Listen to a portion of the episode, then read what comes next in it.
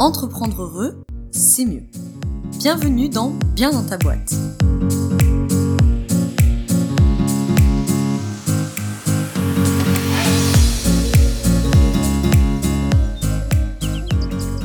Bonjour à toi et bienvenue dans ce nouvel épisode du podcast Bien dans ta boîte.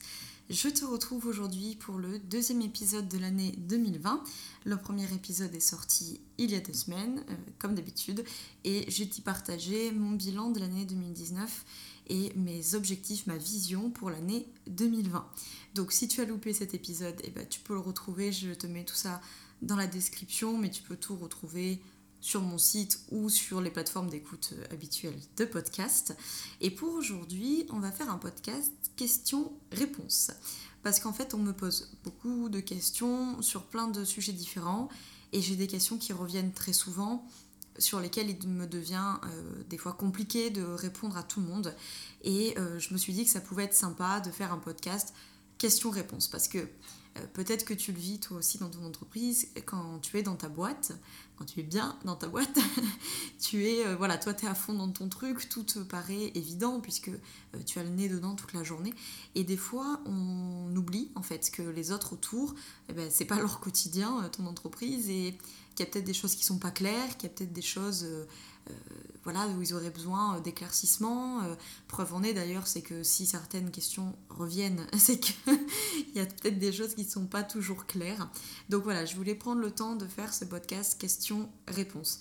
Alors avec des questions qui reviennent souvent, et puis j'ai mis un post à la fois sur Instagram et à la fois sur le groupe privé Facebook, que je t'invite d'ailleurs à rejoindre si tu ne nous as pas encore rejoint, qui s'appelle le groupe Bien dans ta boîte. Euh, donc voilà, je leur ai posé la question, euh, je fais un podcast questions-réponses, est-ce que vous avez des questions? Donc après avoir récupéré toutes euh, les questions qu'on m'a posées, j'ai essayé d'organiser ça pour que ce soit pas trop le foutoir. Donc premièrement, tu retrouveras comme d'habitude dans la description le sommaire avec les timers pour chaque question, comme ça tu pourras aller tout de suite aux questions qui t'intéressent et revenir plus tard si il y a des choses que tu veux réécouter. Et j'ai organisé ça en quatre sections pour que ce soit pas trop le bazar. Alors la première section, c'est toutes les questions qui concernent le projet professionnel, le projet euh, entrepreneurial, mais le projet professionnel au sens large. Après, il y aura une deuxième section qui concerne toutes les questions qu'on m'a posées par rapport à mes coachings, à mes accompagnements. Une troisième section qui concerne l'entrepreneuriat au sens euh, du quotidien de l'entrepreneuriat. Et une dernière section euh, que j'ai mise en dernière pour euh, des soucis d'écocentrisme de, bah, sur moi en fait. Voilà, on m'a posé plusieurs questions qui, que je pouvais pas vraiment classer dans les autres parties et qui me concernaient moi directement, donc que j'ai mis en dernier parce que c'est certainement ce qui pourrait peut-être le moins t'intéresser puisque ça sera moins tourné entrepreneuriat etc mais c'est des questions qui reviennent souvent et euh, je conçois aussi que euh, des fois on puisse se poser la question pour certains qui ont l'habitude soit de me lire sur le blog, soit d'écouter mes podcasts, euh, peut-être pour certains même de recevoir la newsletter. D'ailleurs, je t'invite à aller t'abonner si tu la reçois pas encore. voilà, de lire mes e-books, etc. Bah, des fois, on a aussi envie de connaître un peu la personne qui est derrière le micro, qui est derrière l'écran. Donc, je vais quand même prendre le temps aussi de répondre à toutes ces questions. Et comme il y a quand même pas mal de choses, euh, je vais attaquer tout de suite par la première section. Alors, cette première section concerne les questions qu'on m'a posées concernant le projet professionnel au sens large. Et la première question, c'est comment trouver le métier qui me convient vraiment? Alors, c'est une question qui très très large dans laquelle je vais là en quelques minutes pas pouvoir tout traiter, mais pour te donner des premières pistes, euh, moi je pense que déjà le premier truc sur lequel il faut se pencher, c'est ce que je dis à tous mes coachés, c'est l'introspection. Alors déjà dans l'introspection il y a plein de choses à se demander, mais euh, là pour aller vite je dirais déjà de te demander euh, c'est quoi pour toi une vie réussie? Déjà, ça va permettre plein de choses, de se dire qu'est-ce que je ne veux plus aujourd'hui, qu'est-ce que je veux à la place? Euh, qu'est-ce qui pour moi est une vie réussie? Peut-être que pour toi une vie réussie c'est gagner beaucoup d'argent, peut-être que pour toi une vie réussie c'est euh, te marier, avoir beaucoup d'enfants, peut-être qu'une vie réussie c'est euh, énormément voyager, peut-être qu'une vie réussie c'est de t'épanouir dans ton activité sportive ou artistique, enfin bref, il y a autant certainement de réponses que d'êtres humains sur Terre. Et fondamentalement, c'est une question extrêmement importante qui va t'aider à trouver en fait euh, ta voie, si je peux dire ça comme ça, j'aime pas trop cette expression, mais tu comprends l'idée, et qui va t'amener à mon deuxième point, que sont les valeurs. Ça, c'est un point qui pour moi est hyper, hyper, hyper important. Bon, des formations de de praticienne de psychologie positive aussi.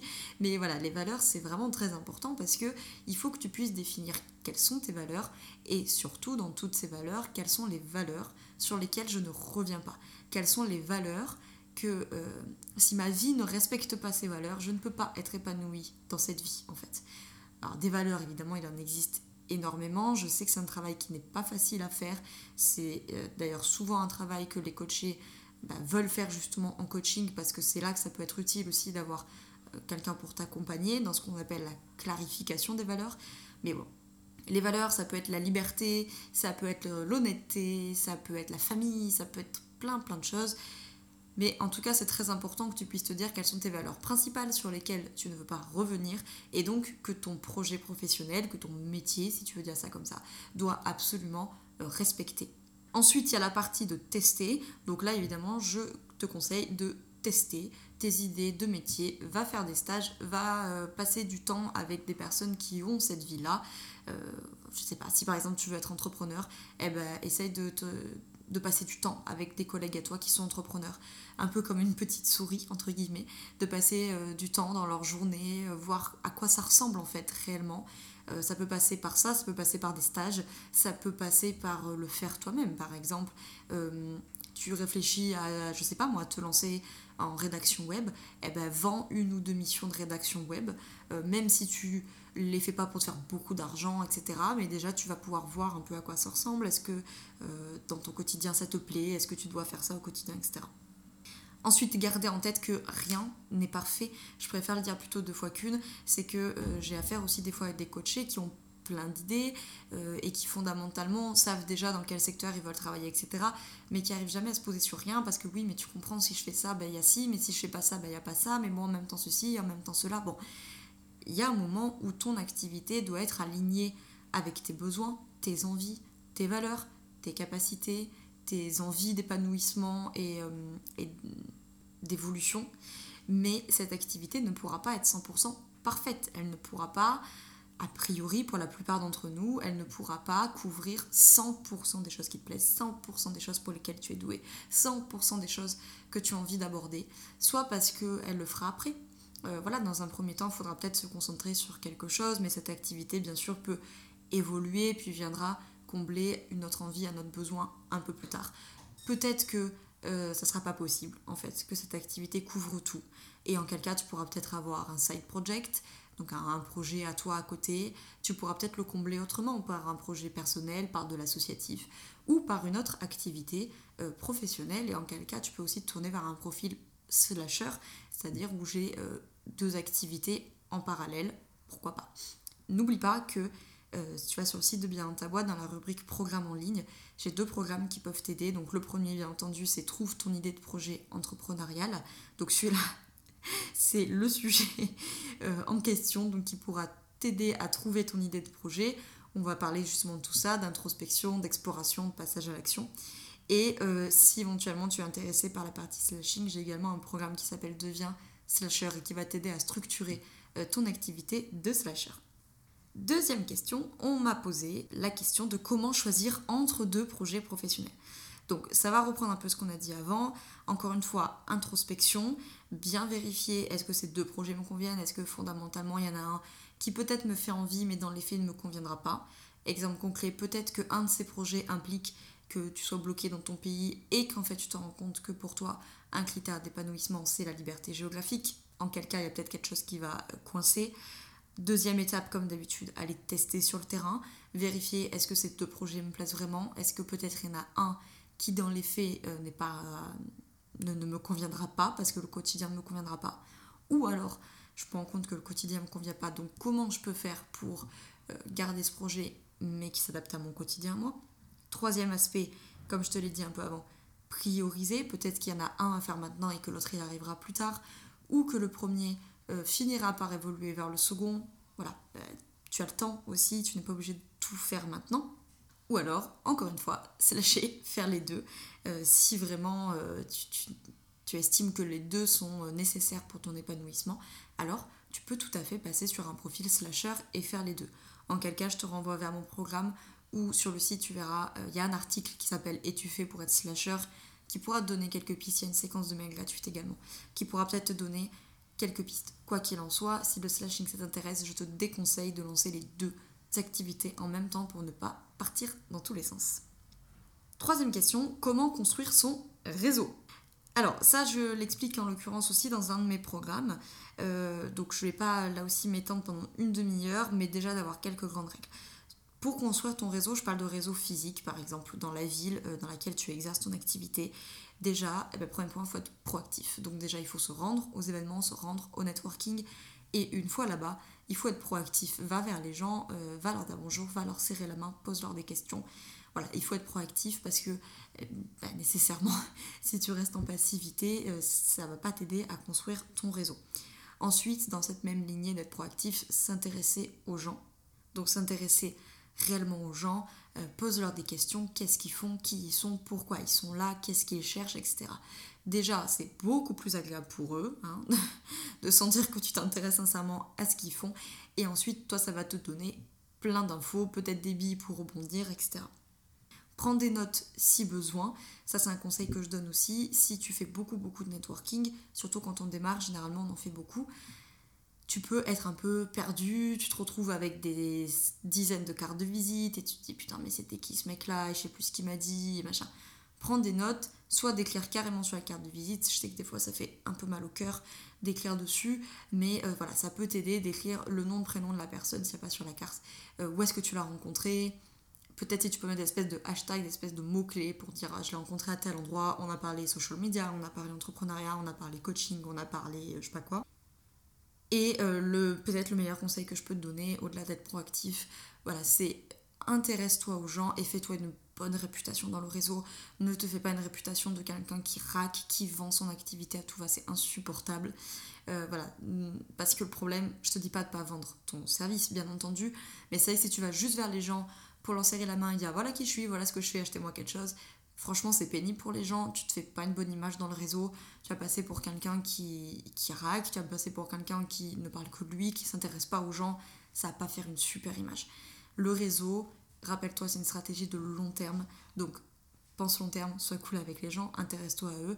Et petit à petit, tu vas te faire une bonne réputation. Mais ça prend du temps hein, de faire du réseau, très clairement.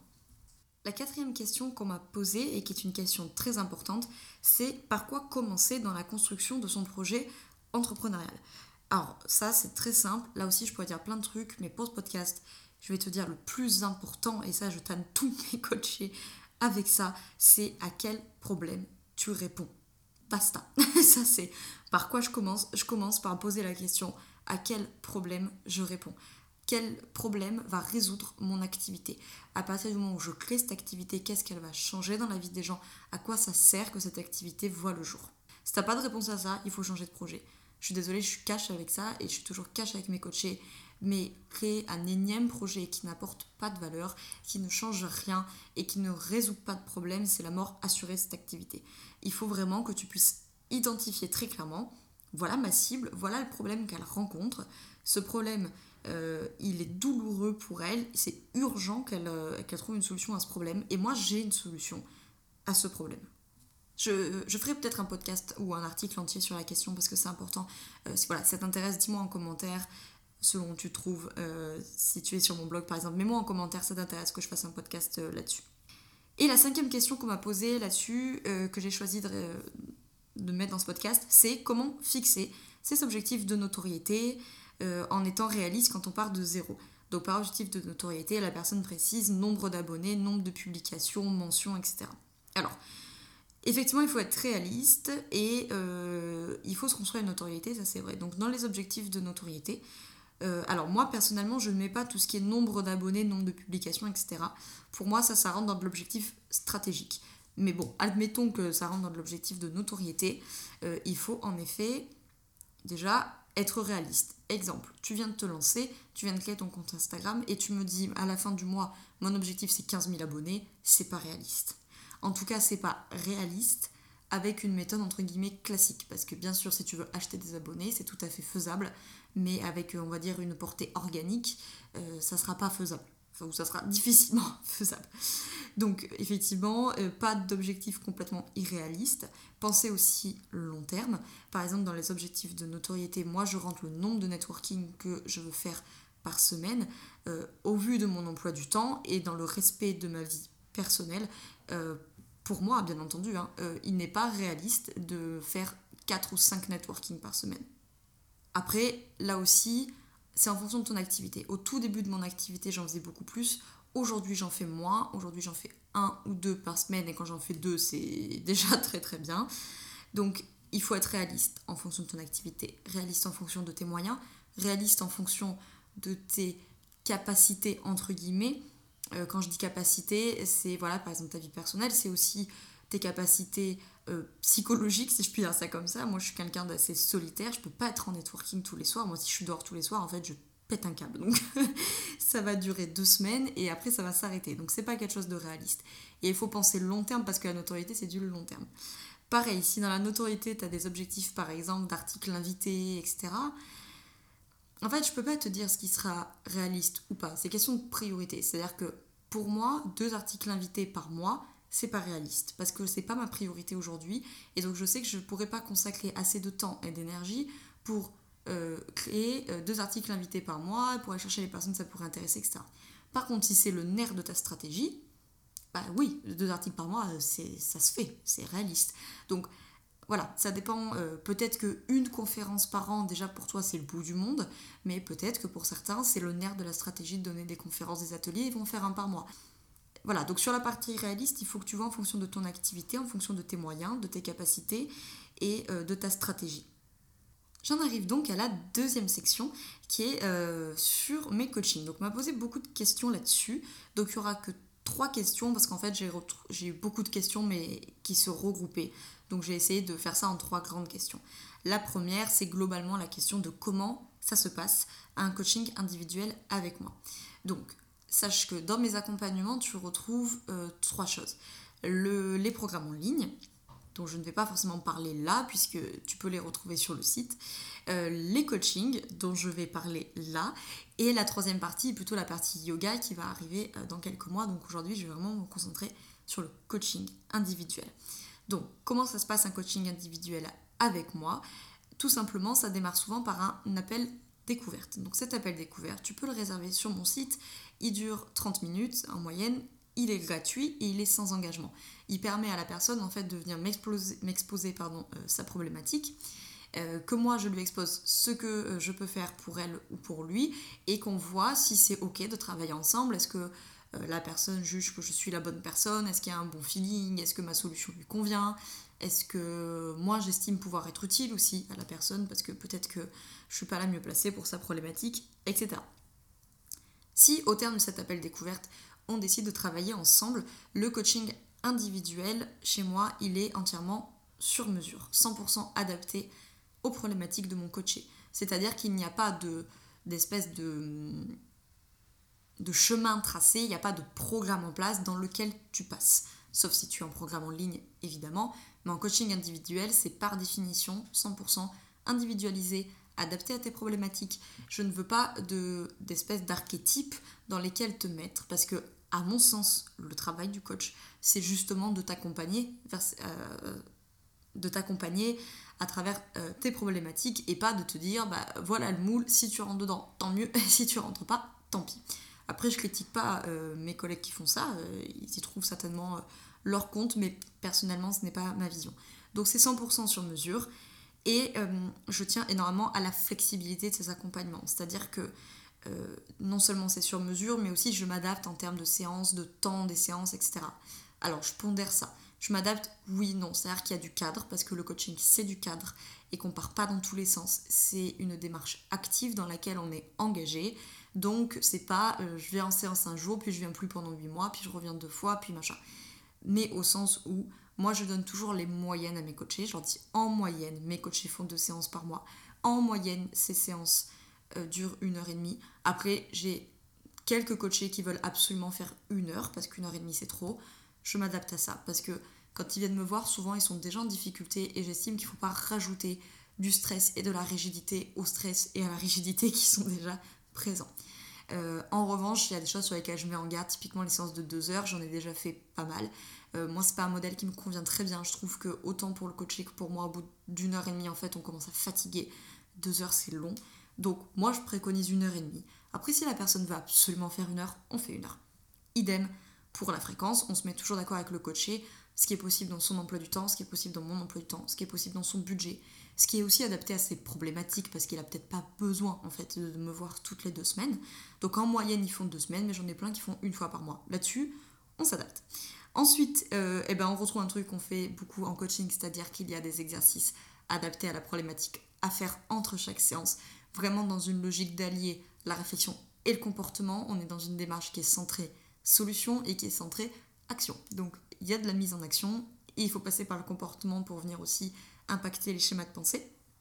Euh, ces séances se réalisent soit en visio pour ceux qui ne sont pas à Lyon, soit sur Lyon pour ceux qui sont euh, voilà, à Lyon dans les alentours. En quel cas, euh, je vous reçois à Guillotière, donc dans le troisième arrondissement de Lyon. donc si tu connais pas très très bien Lyon, c'est à peu près en plein centre de Lyon, Guillotière. C'est très bien desservi par les métros, etc. Donc c'est très pratique, métro, tram, etc. Mais sinon, je euh, fais beaucoup de mes coachings aussi en visio, puisque j'ai beaucoup de coachés qui sont ailleurs en France et aussi beaucoup de coachés qui sont même pas en France d'ailleurs. J'en ai beaucoup qui sont euh, digital nomades, qui sont à Bali, etc. Donc du coup, nécessairement, c'est en visio. Et ensuite, sur la partie un peu plus théorique, mes accompagnements, ils sont basés sur les deux grands piliers auxquels j'ai été formée universitairement parlant, mais pas que. Donc les deux grands piliers, c'est la psychologie positive, ça je pense que tu le sais, c'est euh, mon domaine de spécialisation et le coaching cognitif comportemental, sachant que la psy positive est héritière de ces courants-là. Donc en fait, tu vas retrouver plein de, ponts entre les deux. Je vais pas trop m'étaler là-dessus pour pas que ce podcast dure trois quarts d'heure. Euh, et puis c'est pas le but de parler de ça, mais dans les grandes lignes, ce que ça va impliquer, c'est qu'on est sur une approche de trouver les modalités dans lesquelles tu fonctionnes le mieux et pas dans lesquelles tu fonctionnes parfaitement. Ça, c'est un non-sens avec la psychologie positive. Donc voilà, on va être beaucoup sur la question des valeurs, des forces, les ressources de la personne, comment je maximise le capital bien-être, comment je développe des compétences positives. On est dans une démarche qui est centrée solution, donc on se focus sur les solutions et pas sur les problèmes, et on est dans une démarche active. Et donc, euh, cognitif comportemental, là aussi je m'étale pas trop, mais bah, cognitif, donc on va beaucoup travailler sur les pensées, sur les croyances, et comportemental, c'est-à-dire passage à l'action pour que l'action influence le mental et que le mental influence l'action. Et dans tous les cas, on cherche bien sûr l'autonomisation du coaché. Je suis là pour te rendre autonome et absolument pas dépendante de moi, bien entendu. La deuxième question qu'on m'a posée par rapport à ça, c'est en fait à quoi ça sert d'être coaché. Alors, être coaché, déjà, euh, c'est gagner beaucoup de temps et d'énergie. Ça, je pense que c'est indéniable, que ce soit d'ailleurs par un coach, par un psychologue, par un thérapeute quelconque, etc. Tu rencontres une problématique, tu la confies à un professionnel, forcément tu vas gagner beaucoup de temps que si tu la gères tout seul et tu vas aussi gagner évidemment beaucoup d'énergie euh, puisque tu vas être accompagné là-dedans et tu n'auras pas tout à porter tout seul.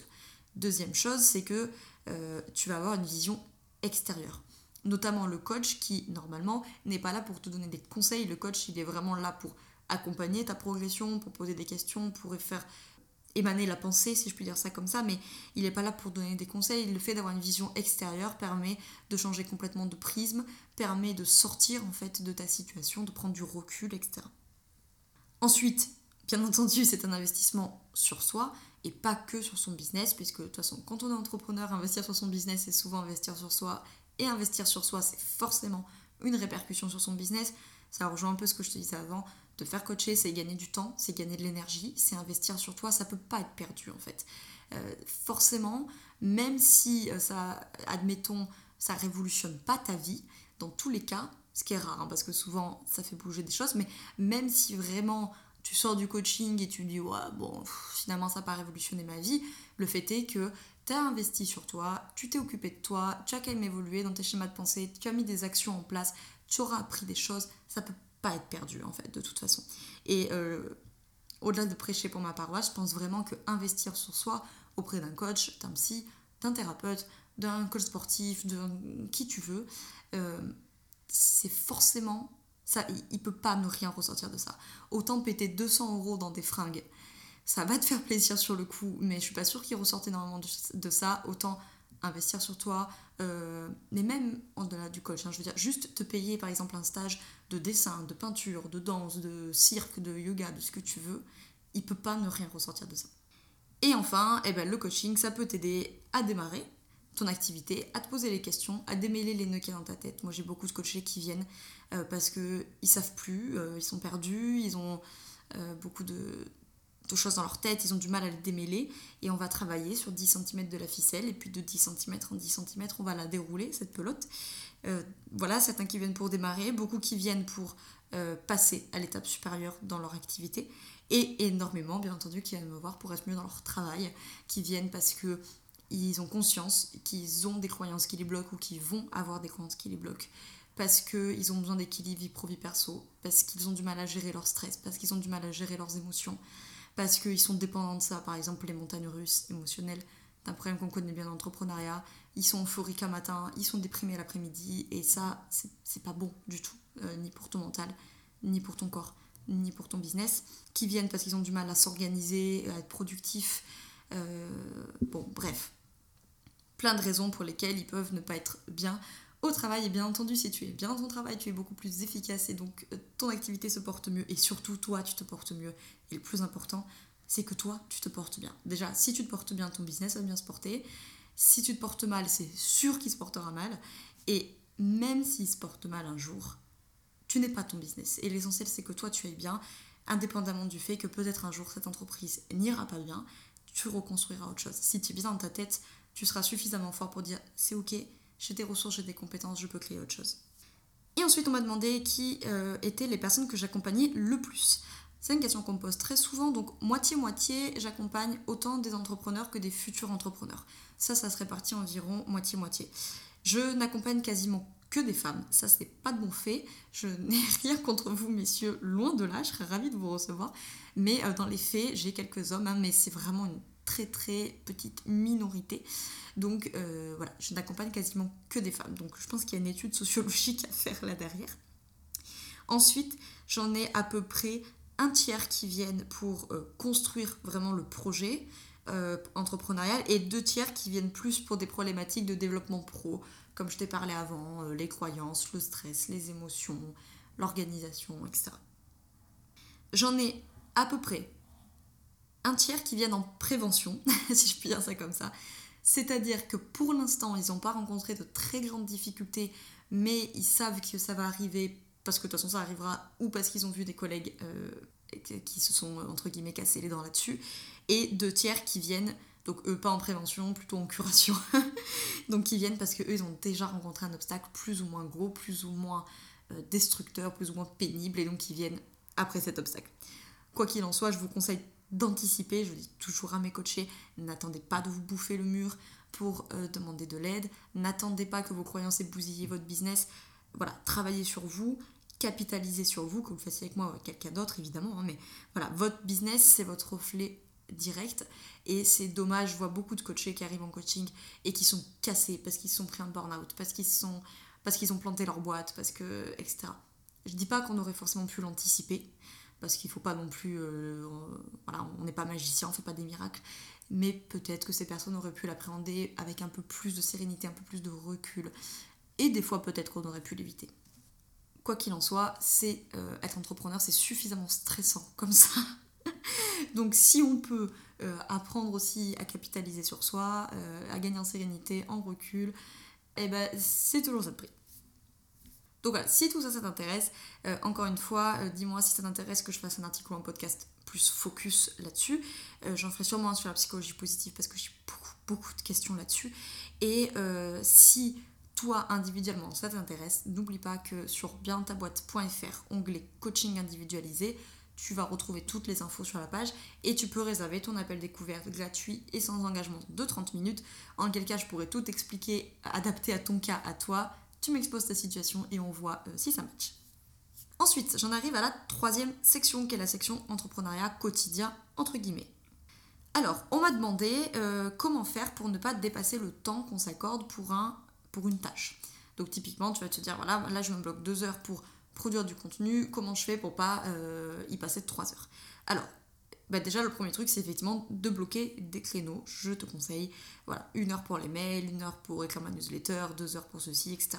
Si vraiment le fait de bloquer des créneaux, la plupart du temps ça suffit, hein, parce que psychologiquement, tu sais qu'il te reste euh, un quart d'heure, tu t'actives, tu finis. Si vraiment ça suffit pas et que tu as tendance à te déborder, je te conseille soit de faire des créneaux plus petits, en quel cas tu as peut-être moins tendance à t'éparpiller si tu te fais des gros créneaux, genre si tu mets 4 heures production de contenu, ça peut être beaucoup trop, donc en quel cas je te conseille de faire des créneaux plus petits. Soit travailler à un meilleur moment, c'est-à-dire respecte ton rythme. Il y a certainement des moments dans la journée auxquels tu es plus productif, où tu t'éparpilles moins et où tu dépasses du coup moins tes créneaux. Moi je sais que je suis beaucoup plus efficace le matin, euh, pas très efficace en début d'après-midi, absolument pas efficace le soir. Moi, je suis quelqu'un du matin.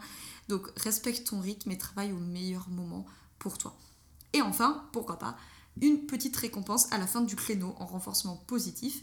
Donc, euh, récompense-toi avec euh, un truc qui te fait plaisir, te faire un thé, t'octroyer un petit épisode de 20 minutes de ta série, ou je sais pas, peu importe ce qui te fera plaisir, faire un peu de yoga, sortir promener le chien, etc.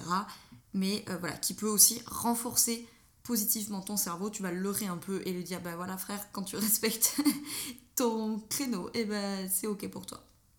La deuxième question qu'on me pose très souvent, c'est en quoi le yoga peut m'aider euh, dans mon entrepreneuriat? Alors là aussi, euh, je pense que je peux faire un, podcast tout entier sur la question.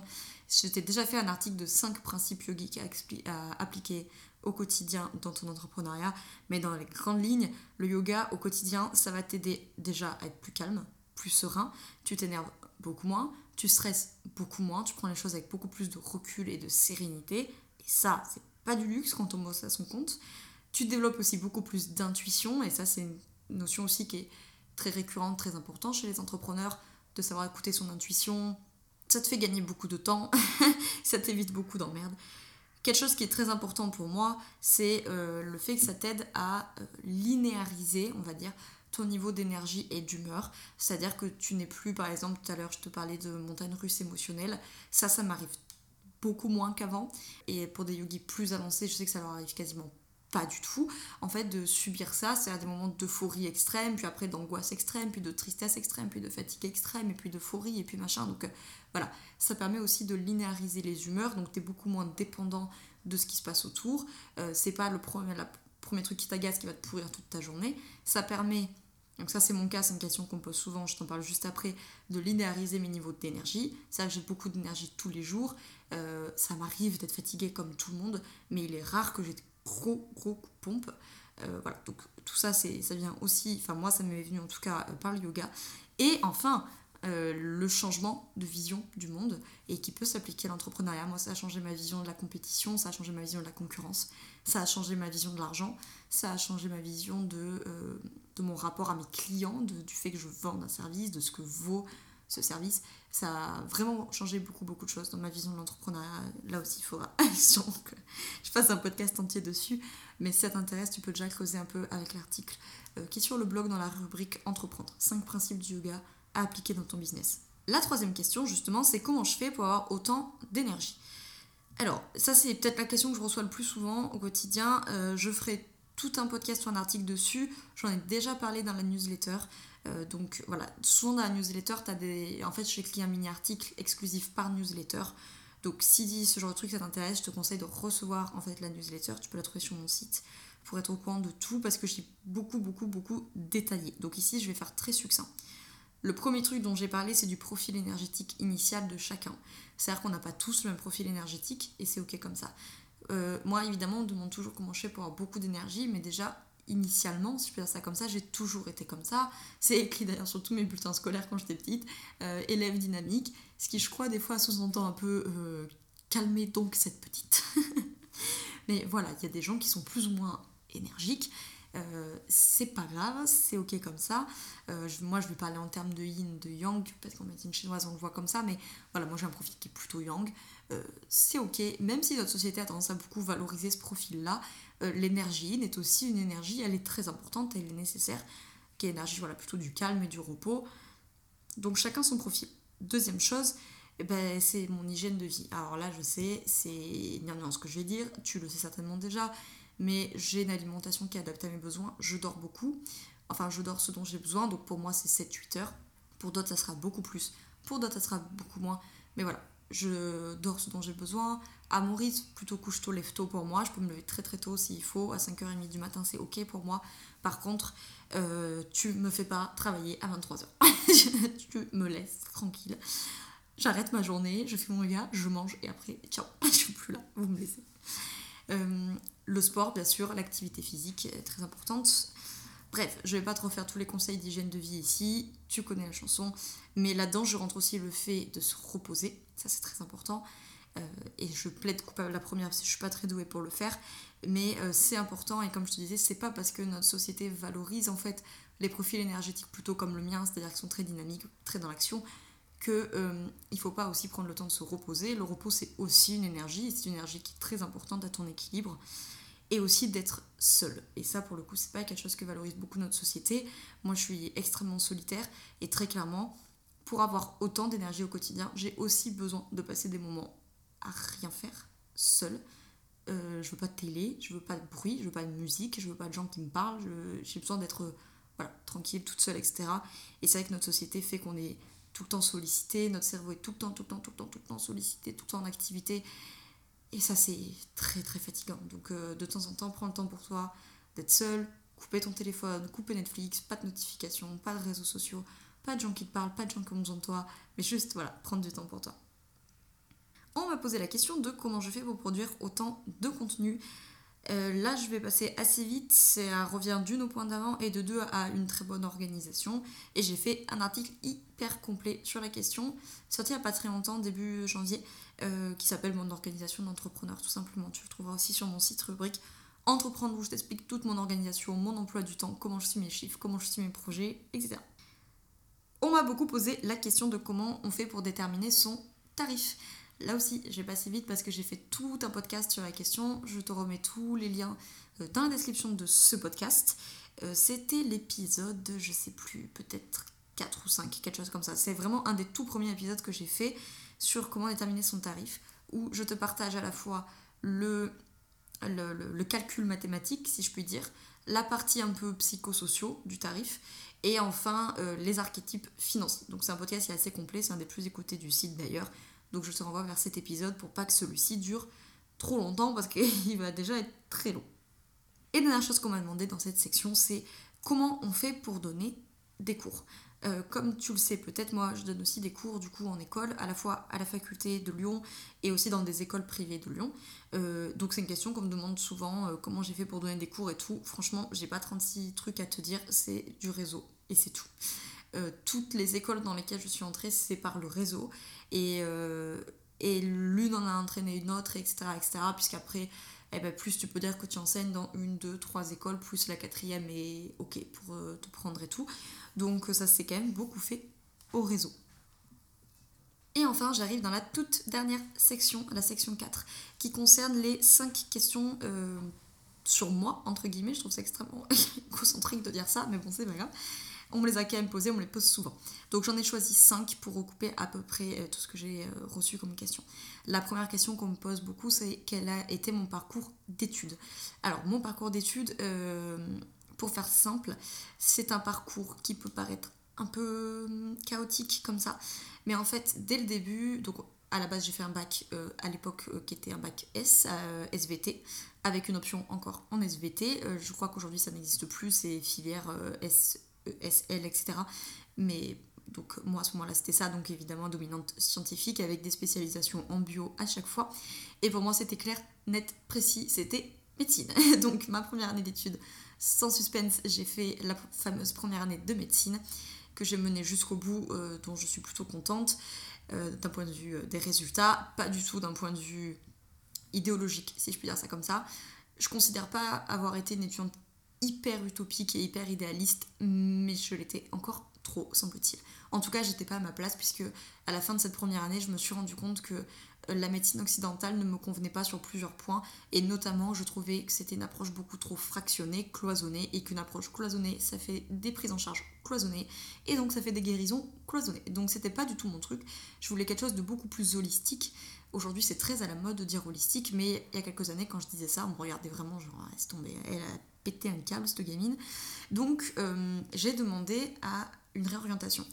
comme j'avais des résultats qui n'étaient pas trop mauvais, j'ai pu passer directement en deuxième année. On m'a dit biophysique maths, donc j'ai pris bio. Et alors là, euh, ça a été un passage éclair. La faculté de bio, c'était pas du tout mon truc parce qu'on faisait pas d'humain du tout. On faisait que des TP, des TP, des TP. Donc je suis vite partie à la faculté de psycho. Donc le gros de mon parcours d'études a été la fac de psy, je suis restée donc plusieurs années, et vraiment euh, une faculté dans laquelle je me suis éclatée, euh, j'ai vraiment vraiment adoré la psy. Euh, voilà, donc plutôt un parcours de clinique, donc de psy comme tu l'entends, sens classique, c'est-à-dire d'accompagnement de la patho mentale, etc. Après cette fac de psycho, où vraiment je me suis éclatée, épanouie, j'ai appris plein de choses, c'était génial, mais eh ben, j'étais passée de la mécanique pure et dure au mental pur et dur. Sauf que pour moi, on ne pouvait pas faire du mental pur et dur. L'être humain, c'était plus que ça. Donc, je suis partie faire des études de diététique, de nutrition.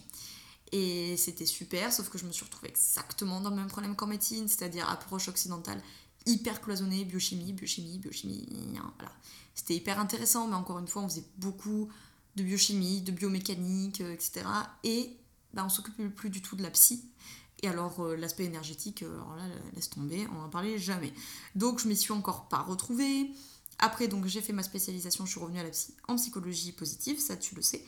Euh, et on arrive à peu près à euh, l'état actuel des choses, c'est-à-dire un gros parcours de psycho, ma certification en psychologie positive, une formation du coup en yoga qui arrive là euh, dans deux mois, ça arrive vite. voilà, qui est déjà une approche beaucoup plus globale, où je retrouve aussi un aspect un peu mécanique, puisqu'il y a beaucoup, beaucoup d'anatomie dans les formations de yoga. évidemment, parce qu'il y a une approche aussi du corps, une approche un peu sportive, entre guillemets. Mais il y a une grande dimension aussi, bien sûr, mentale, une très forte dimension mentale dans le yoga et spirituelle, ça va de soi. J'ai fini par trouver ma place, je pense, auprès de la médecine chinoise il y a un peu plus d'un an maintenant. Donc ça va être un futur parcours d'études. Pour l'instant, je fais une formation de yoga, puis je rentrerai en formation de médecine chinoise après, qui est une approche qui me convient beaucoup mieux, qui ne nie pas l'aspect matériel et biologique de l'être humain, bien entendu, mais euh, qui a une autre approche qui est beaucoup plus globale, beaucoup plus holistique, euh, qui a une approche énergétique, bien entendu, qui ne nie pas non plus l'aspect psychologique de la personne. Voilà.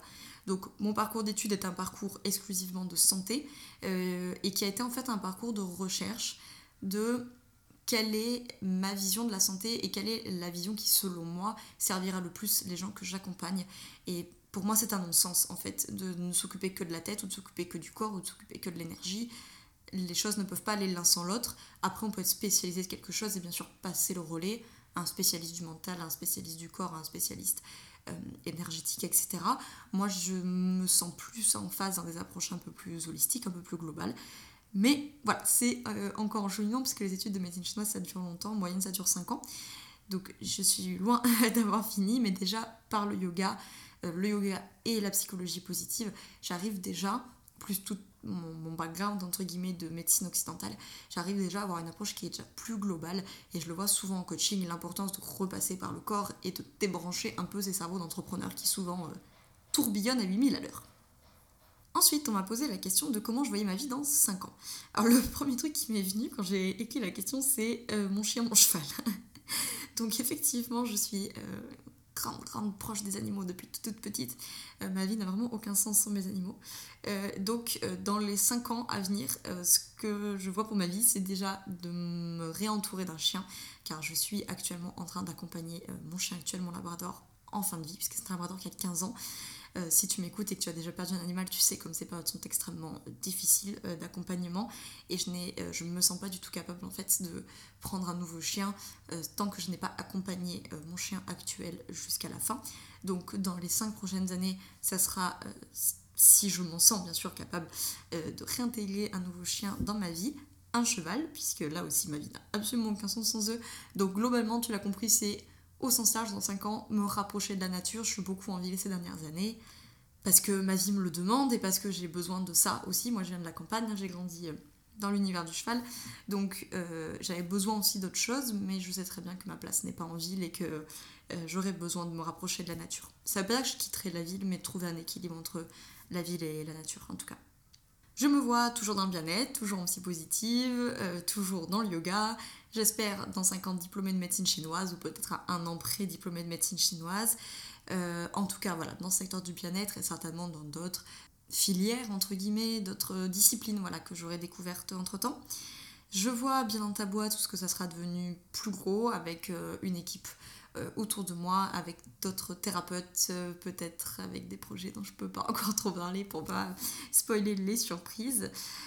Voilà, mais en fait, globalement, ma vie rêvée est une vie assez simple. Hein. Moi, je veux juste que mon business tourne et que je sois épanouie dedans, euh, que financièrement je ne sois pas en angoisse tous les mois mais je ne cherche pas des gros revenus, je m'en fiche, euh, que je suis entourée de mes animaux, que ma vie de famille se passe bien euh, et que j'ai du temps pour moi. Parce que par contre ces dernières années j'ai énormément travaillé, j'ai fait beaucoup beaucoup d'études, beaucoup de stages, beaucoup travaillé dans mes boîtes. je me suis beaucoup investie dans mes projets professionnels. Donc dans les 5 ans, ce que je vois quand même, c'est pouvoir un peu rééquilibrer entre guillemets tout ça et que j'ai un peu plus de temps pour moi. Troisième question, on m'a demandé quels étaient mes centres d'intérêt dont je ne parle pas forcément sur Bien dans ta boîte. Donc bah, le premier truc qui m'est venu c'est le yoga. Donc ça commence puisque petit à petit ça va s'intégrer dans l'accompagnement pour les entrepreneurs. Mais c'est vrai que jusqu'ici j'ai pas énormément parlé de mon attrait pour le yoga, de ma pratique de yoga dans Bien dans ta boîte. Euh, et en fait de la spiritualité au sens large et euh, de mon, rapport au bouddhisme que j'entretiens depuis des années, dont je ne parle pas toujours sur bien dans ta boîte. Pour l'instant, je n'en ai pas ressenti le besoin ni l'envie. Euh, aussi parce que je pense que j'ai me mets quelques barrières, parce que le milieu entrepreneurial n'est pas forcément un milieu euh, où la spiritualité est très bien vue. C'est souvent dit que ça n'a rien à voir, que ça peut pas être compatible, ce que avec lequel je ne suis pas du tout d'accord. Donc peut-être que ça viendra plus tard. Un intérêt donc pour la médecine chinoise, la nutrition, euh, voilà, la santé au sens large, donc je parle pas toujours sur ta boîte, ça m'arrive, j'ai fait un podcast sur l'alimentation par exemple, je ferai peut-être des choses de médecine chinoise. Et ça m'arrive par exemple en story Instagram de donner quelques conseils et tout, mais c'est vrai que c'est pas non plus le, sujet central de bien dans ta boîte qui est plus axé euh, coaching pour entrepreneurs, psychologie positive, euh, éventuellement yoga, etc. des choses dont je parle pas non plus, c'est mes activités en dehors de ça, c'est-à-dire euh, le cheval, euh, et notamment toute l'approche euh, éthologique avec laquelle je travaille depuis des années, mes animaux en fait au sens large, mon amour pour les chiens, pour les chevaux, etc. C'est pas quelque chose dont je parle sur dans ta boîte parce que ça n'a rien à voir. Et d'autres pratiques sportives que je peux avoir à côté, comme le tennis par exemple, j'en fais depuis des années, j'aime beaucoup beaucoup ce sport. Donc voilà, c'est des choses qui font partie de ma vie et sur lesquelles je m'étale pas trop parce que ça n'a rien à voir. Mais si tout ça, ça t'intéresse, je te conseille plutôt de me suivre sur Instagram en story parce que c'est plutôt là que je vais montrer un peu euh, bah, mon quotidien et à quoi ça ressemble. Avant-dernière question, quatrième, le meilleur conseil que j'ai suivi. J'ai adoré cette question. le meilleur conseil que j'ai suivi ces dernières années. C'est vraiment très difficile pour moi d'en choisir qu'un. J'en ai reçu plein, j'en ai suivi plein, euh, des plus ou moins bons. Mais quand même un paquet de, de bons conseils. Et euh, si je devais vraiment en choisir un, en fait, je vais en choisir deux et que je vais mélanger. Donc j'ai un peu triché, j'avoue. C'est euh, le conseil de ne pas présupposer, ne pas euh, supposer ce que les gens ont dans la tête, ne pas supposer ce que les gens pensent, ne pas supposer ce que les gens ont réagi mais qui me l'auraient pas dit, je sais pas quoi. Voilà, donc ne pas présupposer les réponses et que la patience paye. Et je pense qu'il y a un peu un mélange des deux. C'est le fait que je ne suppose pas, je ne suis pas dans l'attente et euh, le travail de patience en fait. Euh, ça très clairement, la patience paye, c'est le meilleur conseil qu'on m'ait donné parce que je suis une grande, impatiente et je connais beaucoup d'entrepreneurs qui sont des impatients.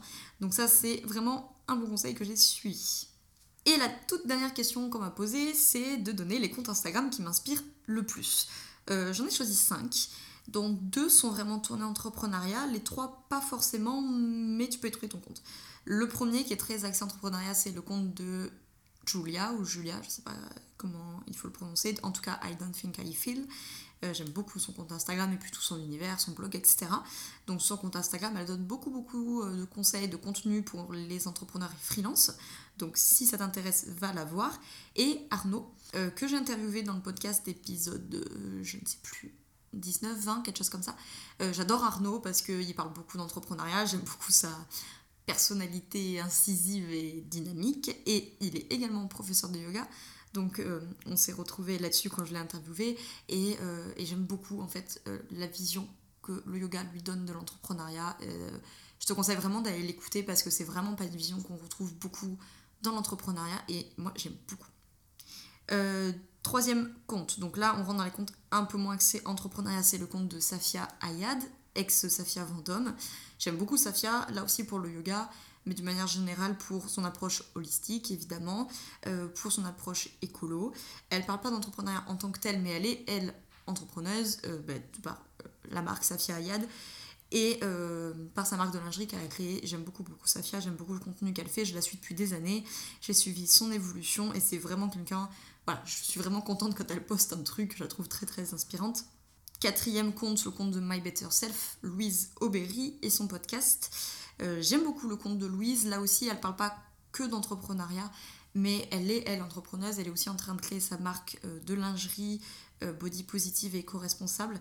Et voilà, j'aime beaucoup Louise, j'aime beaucoup ce qu'elle produit, j'aime beaucoup l'énergie qu'elle dégage. C'est quelqu'un de très optimiste, très dynamique, très souriante. voilà, c'est toujours agréable de la suivre.